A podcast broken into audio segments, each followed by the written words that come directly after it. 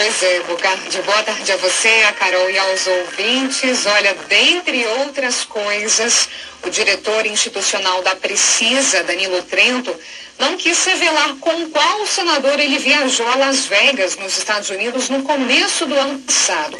O portal da Transparência do Senado indica, no entanto, que Flávio Bolsonaro esteve na cidade no mesmo período, junto com o ministro do Turismo, Gilson Machado, que à época era presidente da Embratur. Então, a suspeita aqui dos senadores é de que esse grupo, né, envolvendo aí o senador, né, mas também o então presidente da Embratur, junto com Danilo Trento, tem atuado para legalizar os jogos de azar no Brasil. Hoje, aqui em depoimento à CPI da Covid, Danilo Trento disse que ficaria em silêncio quando foi questionado sobre a relação dele com a família Bolsonaro. Os senadores argumentaram que não, entendia, não entendiam como que isso o incriminava, né? E o empresário então fez um reparo ali na fala dele, dizendo que conhecia o filho mais velho do presidente, que é Flávio Bolsonaro. Já estive em eventos institucionais com o senador Flávio. O senhor, senhor relator, eu acho que houve uma nova resposta aqui que eu acho importante da parte do senhor Danilo. O senhor poderia repetir? O senhor participou de eventos institucionais com o senador Flávio, é isso? De eventos Eventos públicos, não institucionais, desculpa. Eventos públicos com o senador Flávio. Sim. Senador Flávio Bolsonaro. Conversas apreendidas no celular de um suposto lobista da Precisa mostram, no entanto, Bocardi, que Danilo Trento conhecia não só Flávio Bolsonaro, mas também Eduardo Bolsonaro. A CPI investiga ainda a relação dele com o líder do governo, da Cam... do governo aqui na Câmara, o deputado federal Ricardo Barros. Como ele tinha ali um habeas corpus, né, ele se recusou a responder a maioria das perguntas e teve os sigilos quebrados. Do, do irmão dele, Gustavo Trento, que trabalha na Precisa, também foram quebrados hoje. Danilo Trento se negou a explicar, por exemplo, quem pediu para que o presidente Jair Bolsonaro procurasse o primeiro-ministro da Índia para tratar da Covaxin, isso no começo desse ano. Ele alegou que era só o diretor institucional da Precisa e que ele não participou dessas negociações.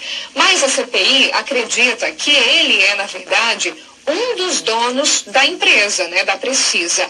O presidente da comissão, Omar Aziz, perguntou o que, que uma outra empresa que está no nome dele, que é a Primarcial, é, fazia, mas ele não soube explicar.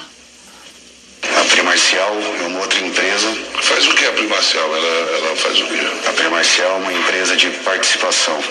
Participação em quê? Participação eu tenho que olhar o contrato social dela das outras atividades. O senhor é uma empresa, empresa de não sabe participação. Senão... Participação de quê? Eu, eu, que tenho que olhar, o senhor é dono da empresa e não sabe me informar de que participação essa empresa tem. Participação de quê? Senhor senador, irei exercer o direito ao silêncio.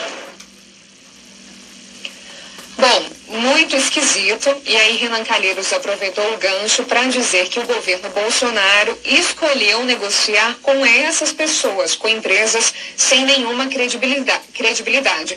Mas essa fala irritou o senador governista Jorginho Melo do PL. E aí sim a gente presenciou aqui um bate-boca. Eles quase partiram ali para a agressão física. O senhor não, não vai lavar a boca, vai lavar do Luciano, ah, do Luciano. Vá, Vossa Excelência, com seu presidente com o Luciano Um empresário decente. Senhor presidente. Um homem honrado. Vamos vai lavar sua boca, vai. Vai lavar a tua, vagabundo. E vagabundo é tu, ah, ladrão. Vai lavar picareta. Tua, vagabundo. Senhor presidente. Ladrão,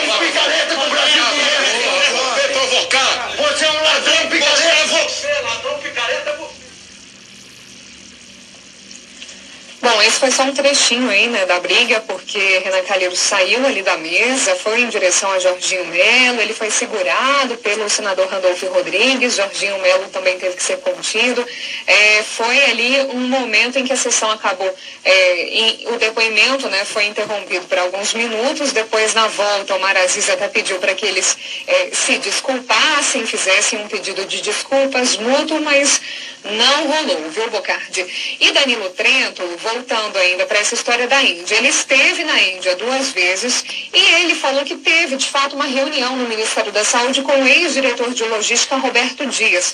Mas ele disse que esse encontro ocorreu porque ele mandou um e-mail, pediu uma agenda e conseguiu essa agenda. A comissão também aprovou, agora há pouco, a quebra dos sigilos da empresa Barão Turismo e do sócio dela, que são ligados a Precisa Medicamentos. Bocardi. E com relação à repercussão do, do depoimento de ontem, o caso Prevent Senior, temos aí outras convocações, né?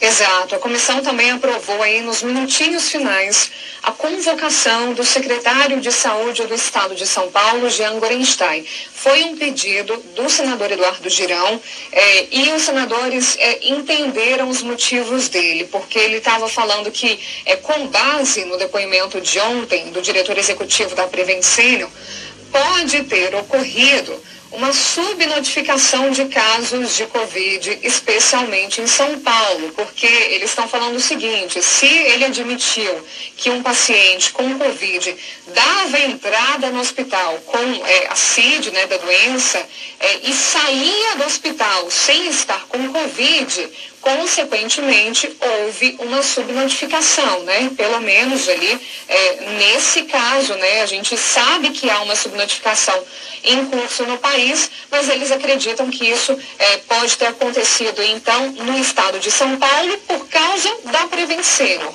E na terça-feira, a advogada que representa os médicos do, plano de saúde, né, a Bruna Morato, ela vai ser ouvida. Então, nessa data, a CPI recebeu dela um, um áudio hoje. É, ela disse que os médicos né, que ela defende estavam indignados com as informações do diretor executivo de ontem, da, da é, e se colocou à disposição. Então, ela será ouvida na terça-feira.